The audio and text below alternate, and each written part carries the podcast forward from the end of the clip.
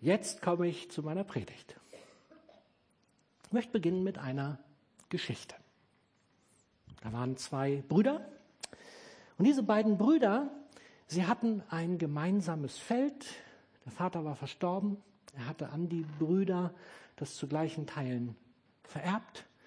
Und diese beiden Brüder hatten aber eine unterschiedliche Situation. Der ältere Bruder war alleine. Er hatte keine Familie, keine Frau, keine Kinder. Und der zweite Bruder, der jüngere Bruder, er hatte Familie, hatte fünf Kinder. Und so holten sie gemeinsam Tag für Tag die Ernte ein und haben dann die Ernte aufgeteilt. Der eine kriegte die eine Hälfte der Ernte Tag für Tag in seinen Scheune oder Raum oder was es auch immer war und der andere in seinen Raum.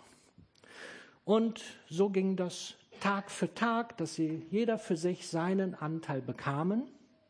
Und eines Tages dachte der ältere Bruder nach und hatte das Empfinden, das ist doch irgendwie ungerecht.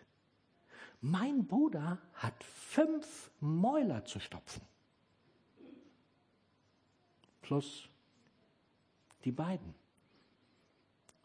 der braucht doch viel mehr. Das ist doch völlig ungerecht, was wir machen. Wir müssen einen Ausgleich schaffen. Und dann hat er nicht angefangen, mit seinem Bruder darüber zu reden, sondern dachte sich, ich werde das selber machen.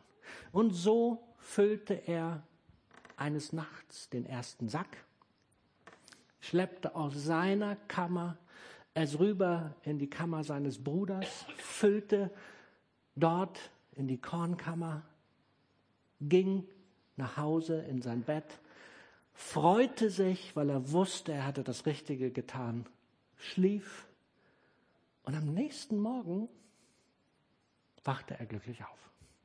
Interessant war, dass offensichtlich zur gleichen Nacht der andere Bruder auch unruhig wurde und in seinem Herzen dachte, Mensch, das ist doch völlig ungerecht. Mein Bruder ist alleine. Der hat keine Kinder, die ihn später versorgen werden. Stellt euch das vor, wie, wie soll der später leben? Ich habe fünf Kinder, die mich versorgen. Ich muss ihm unbedingt von meinem Anteil was geben, damit er für die Rente vorgesorgt hat. Und was tat er? Er füllte sein Säckchen, schleppte es zu seinem Bruder in die Kornkammer rüber, leerte es aus und voller Freude ging er in sein Bett und am Morgen wachte er auf und wusste, es war gut so. Und sie beide gingen dann morgens in ihre Kammer und sie waren gefüllt. Und sie freuten sich über die Versorgung, die sie hatten. Eigentlich eine schöne Geschichte, sie ist aber noch nicht zu Ende. Eines Nachts, wie es passieren musste, sie taten das jede Nacht, eines Nachts liefen sie sich, ohne dass sie das ahnten, übereinander, stolperten, guckten sich erschrocken an, sahen die Säcke in der Hand des anderen und fielen sich voller Glück und Liebe füreinander in die Arme. Sie verstanden, was der andere getan hat. Mich hat diese Geschichte berührt. Sie ist aus der letzten Aufatmen-Zeitung. Weil ich gedacht habe, boah, nee, nichts von dem, was sie getan haben, mussten sie tun. Und ihre Gedanken waren ja völlig unterschiedlich. Und mich hat berührt, wie sie einfach aus Herz heraus gehandelt haben. Und das ist das, worum es mir heute geht. Ich werde heute über Finanzen sprechen, aber eigentlich geht es um unser Herz.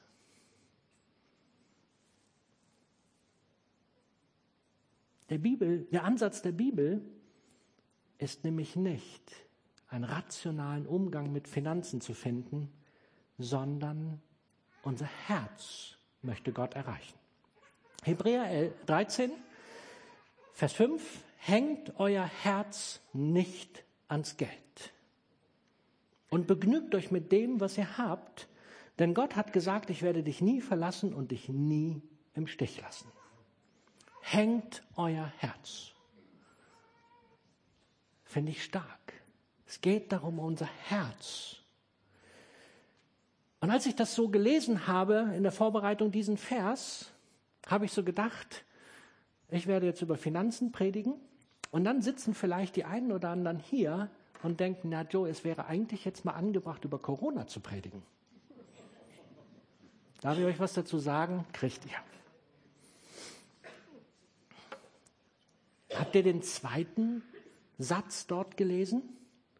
Ich werde dich nie verlassen und dich nie im Stich lassen. Ich habe gestern ein Interview gehört von Professor Dr. Mazda Adli aus der Charité in Berlin. Er sagte folgenden Satz sinngemäß. Die Angst vor dem Coronavirus ist zurzeit ansteckender als das Virus selber. Nochmal. Die Angst vor dem Coronavirus ist zurzeit ansteckender als das Virus selber. Ein Forscher bezüglich Stress und Angst. Und er hat recht. Und deswegen, lass uns nochmal Hebräer 13 lesen mit dem nächsten Vers. Ende 5, ich werde dich nie verlassen und dich nicht im Stich lassen. Deshalb können wir zuversichtlich sagen, der Herr steht zu mir, deshalb fürchte ich mich nicht. Was können mir Menschen oder ein Virus anhaben? Das Virus steht hier nicht. Wir brauchen uns nicht zu fürchten, denn der Herr steht zu uns. Heißt nicht, dass wir nicht auch klug sein sollen und gewisse Maßnahmen in der richtigen Art und machen, aber bitte nicht aus Panik, nicht aus Angst und all das nicht. Lasst uns doch unser Blick nicht auf unsere Nachrichten richten, wo wir nur Panik und Angst bekommen, sondern auf unseren Gott, der mit uns unterwegs ist.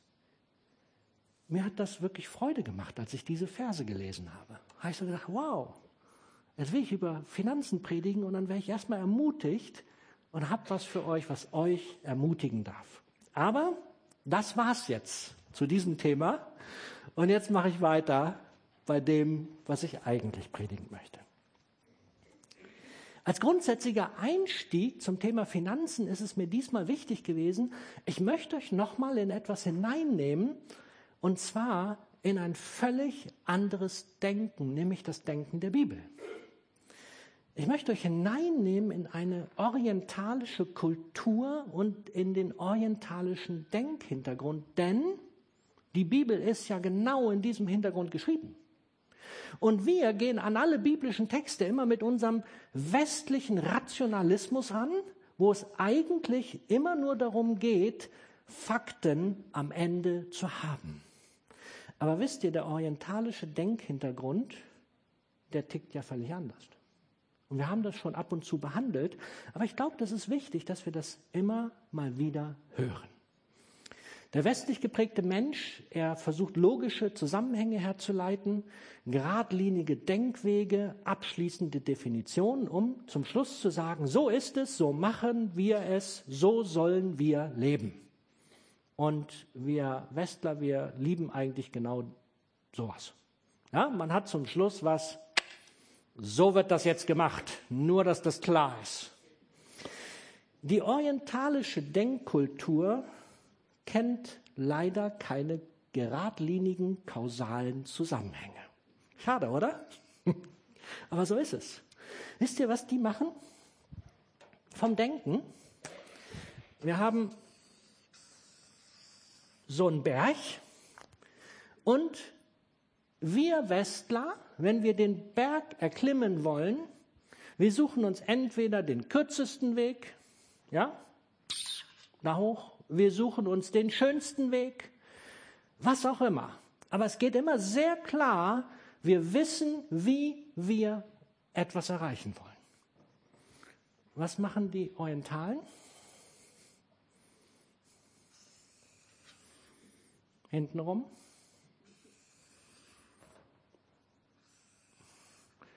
Und sie kreisen und kreisen und kreisen um den Berg herum. Und es geht gar nicht darum, ob sie das Ziel da oben haben. Für uns ist klar, wenn wir das Ziel nicht erreicht haben, dann war die ganze Sache umsonst. Nein, für sie geht es darum, den Berg kennenzulernen in ihrem Denken. Versteht ihr den Unterschied? Wir sind beim Denken. Für sie geht es darum, eine Beziehung zu dem Berg aufzubauen. Das heißt, sie haben kein geradliniges Denken. Für sie ist es nicht wichtig, dass am Ende etwas übrig bleibt, wo man sagen kann, so ist es jetzt. Das ist die abschließende Definition. Und wisst ihr, woran wir das ganz interessant merken? Wir nennen die zehn Gebote wie? Zehn Gebote. Billig, ne? Aber wisst ihr, wie das aus dem orientalischen Hintergrund eigentlich ist? Da heißen sie gar nicht die zehn Gebote. Sie heißen dort die zehn Worte, weil es sind keine Gebote. Für sie ist das nicht relevant, dass es ein Gebot ist, sondern es geht in den zehn Worten um gelebte Beziehungen.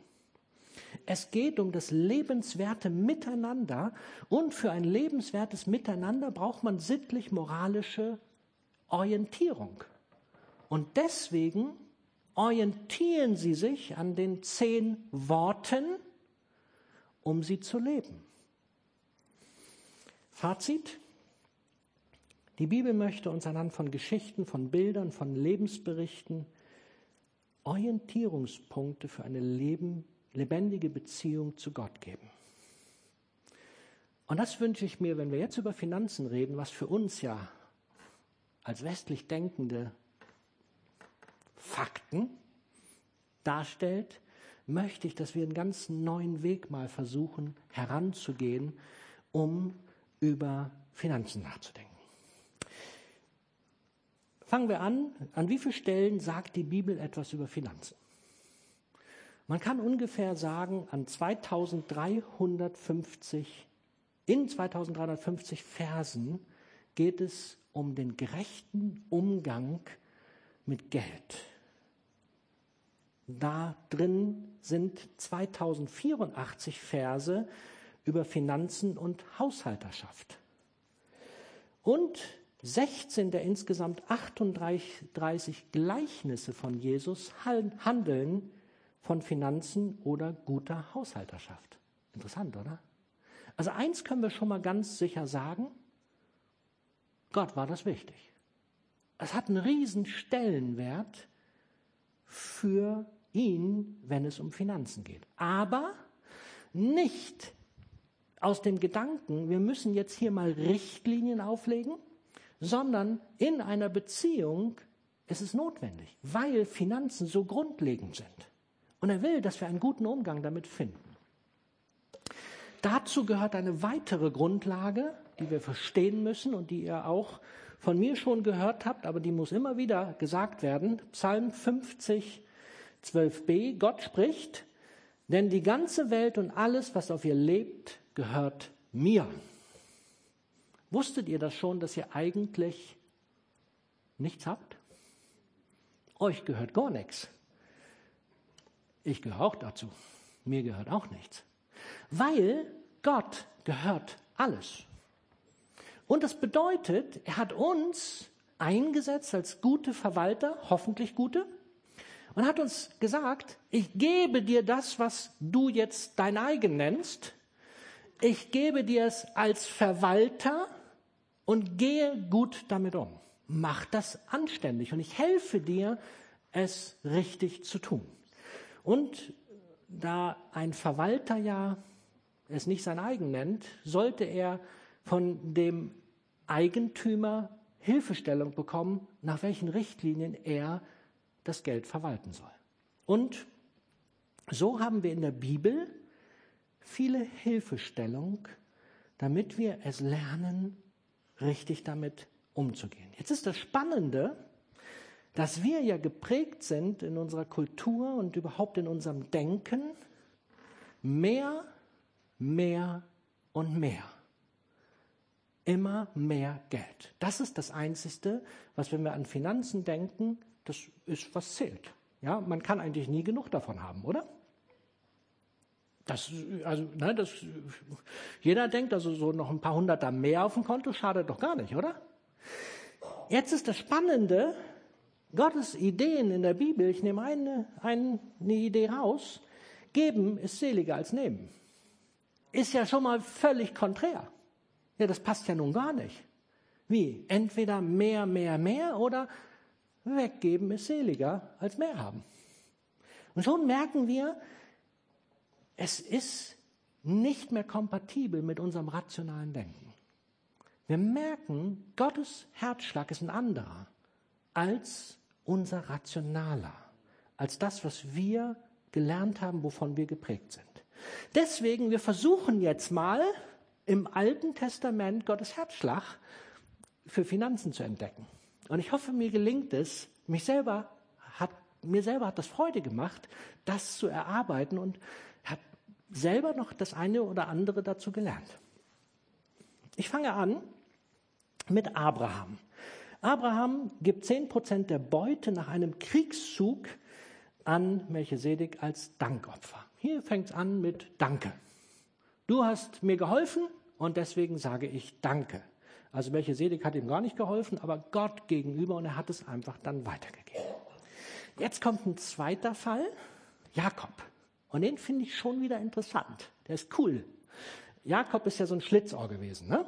Alle, die, die die Bibel näher kennen, die wissen, Jakob ist so ein richtig schlitzohriger Typ gewesen. Ja, der Betrügen war so eins seiner Sachen. Und wie ist der damit umgegangen? Er hat einen Deal mit Gott versucht zu machen. Er Hat ihm gesagt, Gott, ich mache jetzt mal Folgendes. Wenn du mich immer gut versorgst, gebe ich dir 10 Prozent. Nicht schlecht, oder? Wenn Gott ihn gut versorgt, kriegt Gott 10 Prozent wieder zurück. Das war das zweite Mal, wo über den Zehnten, sogenannten Zehnten gesprochen wird. Dann haben wir eine Situation, den Bundesschluss, wo Gott mit seinem Volk Israel einen Bund schließt. Und hier wird es interessant, weil mit diesem Bundesschluss verändern sich viele Dinge. Dieser Bundesschluss bringt einfach, das sorgt dafür, dass Dinge klarer, enger geregelt werden und dass dann auch tatsächlich engere Regularien aufgeführt werden. Und da wird dann öfters vom Zehnten gesprochen. Und wozu ist der Zehnte da? Darüber wollen wir gleich ein bisschen nachdenken. Wichtig ist, dass wir erstmal verstehen, die Idee war, Gott möchte, dass sein Volk einen Ort bekommt, wo sie ihm nahe kommen können. Weil sie hatten damals noch nicht die komfortable Geschichte, wo wir heute drin sind, dass für alle die, die möchten, der Heilige Geist in unser Herzen ausgegossen ist. Sondern sie hatten die Situation, es sollte ein Ort, das fing an dann mit der Stiftshütte, dem Zelt der Begegnung. Später wurde es der Tempel in Jerusalem. Sie hatten diesen Ort, zu dem sie kamen. Dort waren Priester, die Opfer brachten im Auftrag des Volkes. Sündopfer, Dankopfer, Lobopfer, Morgenopfer, Abendopfer. Das Volk brachte sie und die Priester stellvertretend fürs Volk brachten die Opfer, weil das Volk selber Gott nicht in dieser Art begegnen dürfte.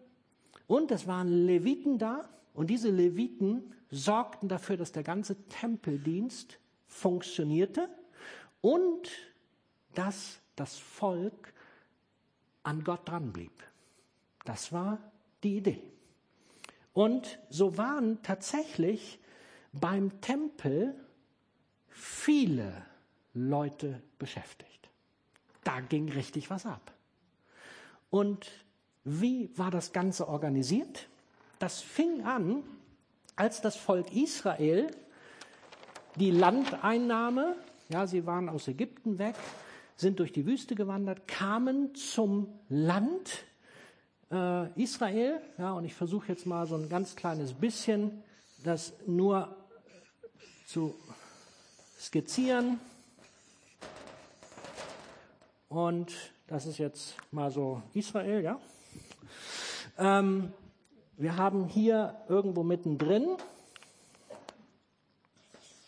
da haben wir Jerusalem. Und jetzt wurde, als sie unten aus Ägypten kamen, irgendwann wurde das Land aufgeteilt. Unter wie viele Stämme? Sie waren zwölf Stämme. Wurde aufgeteilt unter elf Stämme. Kann man sagen, das ist ja gemein. Wie, die, die, die, der Zwölfte hat nichts gekriegt oder was? Nein, der hat nichts gekriegt. Hier oben war der Stamm Dan und ich mal jetzt hier einfach mal irgendwo die verschiedenen Stämme. Ja, Judah, elf Stück sollen das sein. Die zwölf, ja, ihr müsst nicht immer so genau sein, Mensch. Die zwölf, das, der zwölfte Stamm, der Stamm der Leviten, was waren mit denen? Dürften die nirgendwo wohnen oder was? Doch, sie wohnten in Städten unter den anderen Völkern und hatten dort kein Eigentum, kein Landbesitz, kein Erbrecht. Lass uns mal 4. Mose 18 bitte anschauen. Dort können wir das schön lesen. 4. Mose 18, 23. Doch die Leviten sollen kein Erbbesitz unter den Israeliten erhalten. Denn ich habe ihnen den zehnten Teil aller Einkünfte der Israeliten zum Erbbesitz gegeben. Dieser zehnte Teil wird als Abgabe für den Herrn erhoben. Als Abgabe für den Herrn erhoben. Deshalb habe ich gesagt, dass sie keinen Grundbesitz unter den Israeliten erhalten sollen. Also wir können hier ganz klar lesen, die wohnten unter den anderen, hatten kein Eigentum, kein Erbbesitz. In den Städten wohnten sie. Das Ganze war ja so, dass, die, dass zur damaligen Zeit lebte man ja von Ackerbau, Viehzucht und all dem.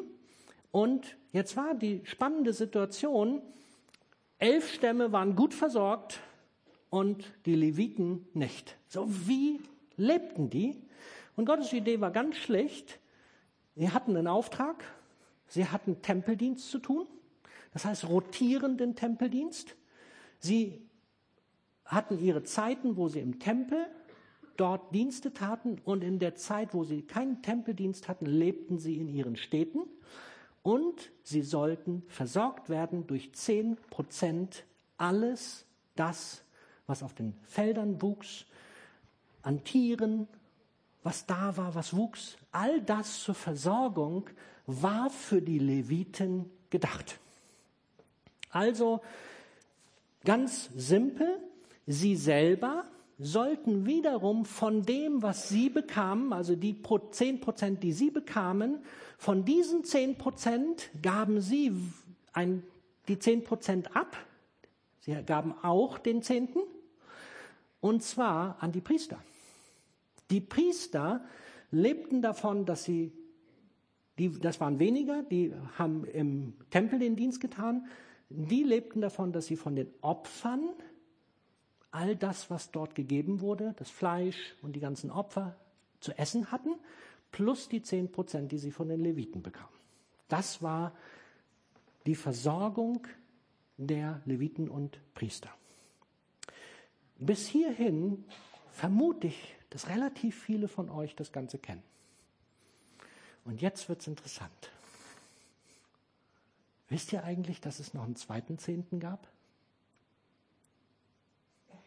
Ich muss ganz ehrlich sagen, im Studium habe ich jetzt darüber nachgedacht und mir, mir, mir waren Verse schon immer aufgefallen, die ich aber nicht richtig zusortiert habe. Wir lesen mal in 5. Mose 14, Vers 22. Gebt jedes Jahr den zehnten Teil dessen, was eure, auf euren Feldern wächst, ab. Bringt diese Abgabe an den Ort, den der Herr, euer Gott, sich erwählt, damit dort sein Name verehrt werde. Und verzehrt sie in seiner Gegenwart. Das Geld, das gilt für euer Getreide, euren Wein, euer Olivenöl und so weiter. Als ich das gelesen habe, habe ich immer verzerrt, sie in seiner Gegenwart habe ich immer ignoriert. Und wenn es dann mal hochpoppte, habe ich gedacht, verstehe ich nicht. Das soll doch dafür da sein, dass die Leviten versorgt sind. Das wird doch in den Tempel oder zur Versorgung für sie gebracht. Wenn sie das jetzt aufessen, das funktioniert doch nicht. Habe ich gedacht, ja, komisch, oder? Habe ich weitergelesen. 5. Mose 14, Abvers 25. Es ging darum, es gab ja einige, die weit weg lebten, der Stamm dann hier ganz oben, die anderen Stämme, die weiter weg lebten. Für uns ist das ja heute, ne, wir setzen uns ins Auto in Israel, alles nicht länger als eine Tagesreise. Ja, damals war das ein bisschen anders mit Laufen zu Fuß. Ne? Das heißt, für die war das eine richtige Reise mit Familie, mit Kind und Kegeln, wenn sie dann zu den Festen kommen sollten. Und jetzt hatten sie also den irgendeinen Zehnten, hatten sie gesammelt. Sie sollten ihn nun zum Tempel bringen, ja, das steht ja da. Bringt die Abgabe an den Ort, den der Herr euch erwählt, äh, den der Herr sich erwählt hat, also nach Jerusalem.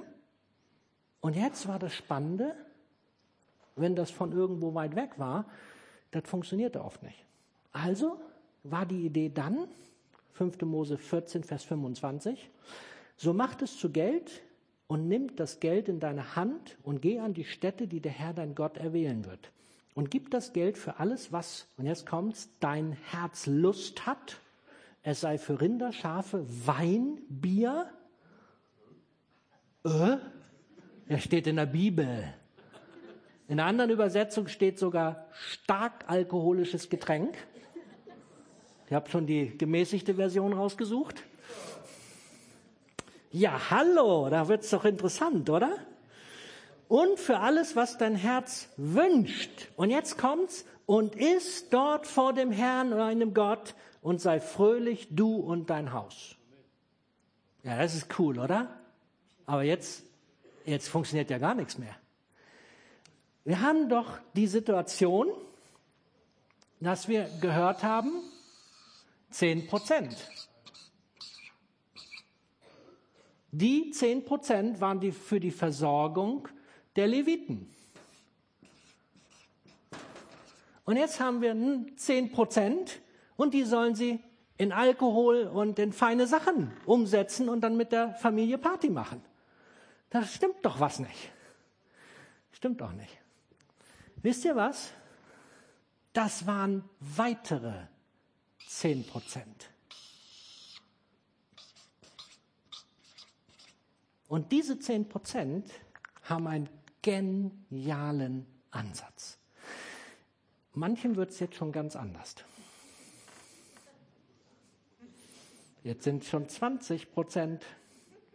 Ihr müsst euch keine Sorgen machen. Können alle ganz entspannt bleiben, ist alles gut. Diese 10 Prozent, ich nenne sie gern die zweiten 10 Prozent, hatten einen genialen Ansatz. Und zwar, wofür waren sie da? Gottes Idee war, er wollte gerne, dass seine, sein Volk immer wieder mit Familie und Kindern in seine Gegenwart kam. Problem? Sie hatten nicht alle den Heiligen Geist. Sie mussten also pilgern nach Jerusalem. Und er hatte gesagt, zu den Festtagen möchte ich, dass ihr kommt. Jetzt stellt euch vor, dass eine Familie, die einfach nur Tag für Tag lebt und nicht Vorsorge für so etwas tut. Weil wer denkt schon an die Reise, die in ein paar Monaten dran ist. Und so hat Gott sich gedacht, ich, mir ist es so wichtig, dass mein Volk vorsorgt dafür, dass von Kind an sie in meiner Gegenwart eine gute Zeit haben. Also ist das ein Budget, eine Planung für eine Rücklage, damit es nicht abgegeben wird, sondern damit sie genügend Geld für die Pilgerreise mit der Familie nach Jerusalem hatten. Und das Zweite, und das finde ich so cool. sie Party in der Gegenwart Gottes machen dürfen. Meine Frau wird mir hinterher sagen, musst du immer das Wort Party verwenden. Aber ich liebe es. Ich habe so viel Spaß daran. Hey, das ist so schön. Stellt euch das vor, mit der ganzen Familie, was das für ein Abenteuer für die Kinder ist. Mit der Familie pilgert ihr durchs Land und dann kommt ihr in Jerusalem an, dieser bombastische Tempel. Und dann geht der Vater los und kauft ein. Und er kommt mit so einem Grinsen, kommt er wieder. Voll gepackt mit dem feinsten Essen, mit ein paar netten Getränken. Und dann wird dort in der Gegenwart Gottes gegessen und gefeiert. Und die Leviten, die wurden eingeladen. Und dann feierten sie in der Gegenwart Gottes und haben genossen und vielleicht auch mal das eine oder andere zu viel getrunken. Interessant, oder? Das ist Vorsorge Gottes. Gottes Herzschlag ist, dass wir Menschen nicht vergessen und nicht in finanzielle Not geraten und deswegen nicht mehr zu ihm kommen können. So war es verpflichtend, dass sie den zweiten Zehnten als Rücklage bildeten, um Gott begegnen zu können. Boah, das hat mich berührt, als ich das begriffen habe. Und wisst ihr, es gibt noch einen dritten Zehnten. Und jetzt wird euch ganz anders. Aber ich darf euch wieder entspannen. Der dritte Zehnte ist nur alle drei Jahre dran. Und der dritte Zehnte wird von dem zweiten Zehnten im dritten Jahr genommen. Das heißt, im dritten Jahr müssen sie nicht das Geld verwenden, um nach Jerusalem zu pilgern, sondern der dritte Zehnte ist dafür gedacht, im dritten Jahr, dass sie dann mit den Leviten, die in ihrem Umfeld wohnten, mit denen zusammen und, jetzt hört, den Armen und Weisen, mit denen zusammen in der Gegenwart Gottes feierten. Lass uns lesen. Das steht in 5. Mose 26, ab Vers 12. In jedem dritten Jahr sollt ihr den Leviten, Ausländern, Waisen und Witwen den zehnten Teil eurer Ernten geben, damit sie in euren Städten genug zu essen haben. Cool, oder? Gottes Herzschlag ist bei uns Menschen. Und er sorgt dafür, dass auf der einen Seite seine Diener versorgt werden, weil er möchte, dass sie dafür sorgen, dass immer Wort Gottes in seinem Volk ist. Also muss er sie versorgen. Er hat ihnen extra etwas vorenthalten, nämlich den Erbteil, damit sie immer Zeit haben, nicht abgelenkt sind durch den Acker, durch Ernte oder sonst was, sondern immer abrufbereit sind für ihren Dienst am Tempel und unter dem Volk bereit sind, den Herzschlag Gottes rüberzubringen. Ich finde das sehr, sehr beeindruckend. Aber denkt ja nicht, damit ist jetzt genug. Es geht weiter. 5. Mose 26. Er brachte uns an diesen Ort und gab uns dieses Land, in dem Milch und Honig überfließt. Und nun, o oh Herr, bringen wir dir den ersten Teil der Ernte unserer Felder, die du uns geschenkt hast. Mit diesen Worten sollt ihr die Erntegaben vor dem Herrn, euren Gott, legen und ihn anbeten. Feiert dann zusammen mit den Leviten und den Ausländern, die bei euch wohnen, ein fröhliches Fest, weil der Herr, euer Gott, euch und euren Familien so viel Gutes geschenkt hat. Die Erstlingsgaben gab es auch noch. Was sind die Erstlingsgaben? Kennt ihr das? Das Erste, was man irgendwann mal so auf den Weg bringt, ja, man hat irgendwie einen Garten angelegt und das allererste Mal, und man, man guckt schon, wo noch gar nichts kommen kann, ne? Und man guckt schon, also äh, müsste doch jetzt, müsste doch jetzt rauskommen hier irgendwas, Mensch. Und dann kommt so ein kleines grünes Dingelchen und man freut sich schon und irgendwann die erste Frucht. Ist doch die beste, oder? Und diese erste gehört Gott. Was für eine, was für eine, ich weiß gar nicht, wie ich das ausdrücken soll. was für eine Power da drin ist. Weil immer das Erste, was man hat, ist einem besonders wichtig. Wenn du schon fünf Jahre lang irgendeine Ernte eingefahren hast, dann denkst du nur, wird sie dieses Jahr hoffentlich gut, ne? Die erste, da fieberst du, dass es funktioniert.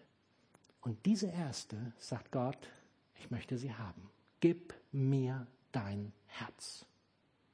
Das ist die Botschaft dahinter. Gib mir dein Herz. Gott sagt, es geht mir um dein Herz. Ich will nicht deine Kohle. Gott gehört doch so oder so alles. Versteht ihr was? Der hat nicht das Problem, dass wir ihn damit glücklich machen können, wenn wir ihm Geld geben. Oder wenn wir ihm die Erstlinge oder weiß der Kuckuck was geben. Der hat genug.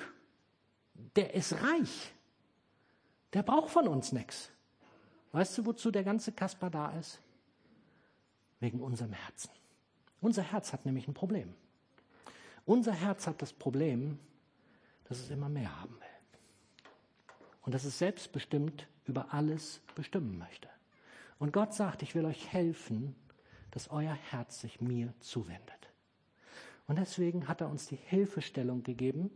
Auf der einen Seite die Versorgung der Diener, die Wort Gottes zum Volk bringen, gleichzeitig kombiniert mit, man gibt immer einen Teil weg, dann die Erstlingsgabe, wo unser Herz dran hängt, wo er sagt, wenn ihr mir das gebt, dann ist das Herz, was ihr gebt. Das nächste, er sorgt dafür, dass immer genug Geld da ist durch den zweiten Zehnten, dass man auch ihm begegnen kann und dass die Kids auch gleich richtig das richtige Bild von Gott bekommen. Und das Dritte, dass die armen Witwen, die Waisen und die Leviten auch mit feiern dürfen und nicht vergessen werden. Und als ich das so gelesen habe, habe ich gedacht, boah, wie cool ist Gott. Hat mich so berührt. Hat mich echt berührt, wie Gott ist. Und dann kommt ja noch was weiteres. Ich könnte jetzt noch einige Zeit weitermachen. Alle sieben Jahre werden allen die Schulden erlassen. Das kommt noch dazu. Alle 50 Jahre das große Erlassjahr. Es geht weiter und weiter. Warum möchte Gott, dass die Schulden erlassen werden? Lass uns die nächsten zwei Folien kurz nehmen. 5. Mose 15 oder Vers 1, am jeden, Ende jeden siebten Jahres sollen alle Schulden erlassen werden und gleich Vers 4 dazu, es soll keine Armen unter euch geben, denn der Herr, euer Gott, wird euch in dem Land, das er euch als Erbe gibt, reich segnen. Gott will, dass es uns gut geht. Das ist die geniale Botschaft, die er uns heute mitteilt. Und jetzt weiß ich, dass der eine oder andere jetzt in seinem Herzen denkt, so Joe, und wie viel soll ich jetzt geben? Soll ich jetzt 10? Soll ich jetzt 20 plus Opfer plus Erstlingsgabe plus und so weiter geben? Was soll ich euch sagen? Wisst ihr was? Ihr müsst gar nichts geben. Aber ich habe eine Empfehlung für euch. Entdecke Gottes Herzschlag. Und frag doch einfach mal Gott, wie viel du geben sollst. Und es könnte sein, dass er sagt, nee, du brauchst im Moment gar nichts geben. Bis später dran. Es könnte aber sein, dass er sagt, du, 10 Prozent ist mir zu wenig bei dir. Von dir will ich 40 Prozent haben. Und dann sagst du, uh, ich habe keine Ahnung, was er möchte. Ich kann dir sagen, entdecke Gottes Herzschlag. Und wenn du einfach noch nicht weißt, wie du da weitermachen sollst, könnten 10% eine Hilfestellung für dich sein, aber es ist kein Muss. Weil Gott möchte kein gesetzliches geben. Er möchte, dass unser Herz brennt für ihn. Und er möchte, dass Versorgung da ist, selbstverständlich. Aber er möchte, dass es durch ein freudiges Herz passiert und nicht durch Menschen, die denken, sie könnten, wenn sie alle Gesetze einhalten, Gott beeindrucken oder ihn vielleicht gnädig stimmen oder weiß der Kuckuck was. Darf ich euch was sagen? Er braucht dein Geld nicht. Aber er will dein Herz haben. Und wenn er dein Herz hat, sagt er dir, was dir hilft und was für dich gut ist. Und dann wird ganz sicher der Punkt kommen, das verspreche ich jedem von euch. Dann wird er an dein Geld gehen. Garantiere ich dir. Dann wird er sagen, ich möchte Geld von dir. Nicht für mich. Aber ich möchte, dass Reich Gottes gebaut wird und dazu benötigt es Geld. Habt ihr die Botschaft verstanden? Gottes Herzschlag ist der Hammer. Und ich bin so dankbar, dass wir mit diesem Gott leben dürfen. Zum Abschluss. Stell dir bitte folgende Frage. Frage Gott, was im Bereich der Finanzen für dich ganz persönlich dran ist. Was möchte er von dir? Wenn du dich von Angst oder Sorgen treiben lässt, bring doch Gott die Geschichte hin und sage, Gott, du hast doch alles. Hilf mir frei zu werden von meiner Angst. Wenn du zu denen gehörst, wo Mitte des Monats schon immer die Frage da ist, warum ist schon kein Geld mehr in der Kasse? Müsste doch schon Ende des Monats sein. Dann möchte ich dir Mut machen, dass du Hilfe in Anspruch nimmst. Man kann durch Budgetierung und durch kluge Finanzverwaltung sehr viel ins richtige Lot bringen. Möchte ich ermutigen dazu. Viele haben das in der Gemeinde gemacht und die sind dankbar, dass sie budgetiert arbeiten. Und es gibt viele Dinge, die man da sehr gut machen kann. Es gibt Menschen, die dir dabei helfen können.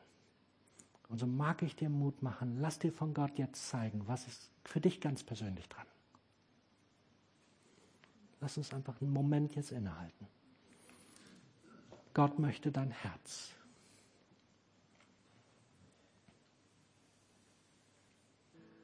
Und wenn du jetzt hier bist und du hast im Gottesdienst schon mehrere Punkte gehabt, wo Gott dich angesprochen hat, wo Gott dir gesagt hat, du kennst mich noch nicht, aber ich möchte, dass du heute dich mir zuwendest. Dann bitte ich dich, dass du ihm einfach dein Herz jetzt zuwendest. Bitte gib ihm doch eine Antwort. Verschieb das nicht auf morgen oder übermorgen, sondern heute kann für dich der Tag sein, wo sich alles ändert. Gott fragt dich heute nochmal, willst du mir dein Herz geben?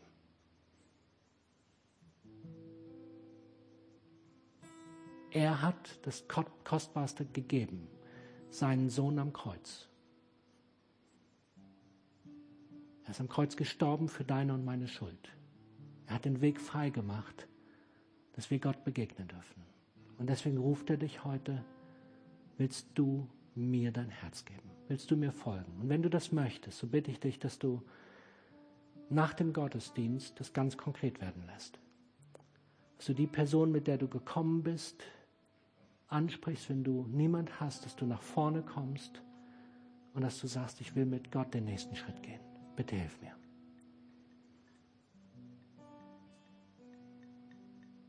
Amen.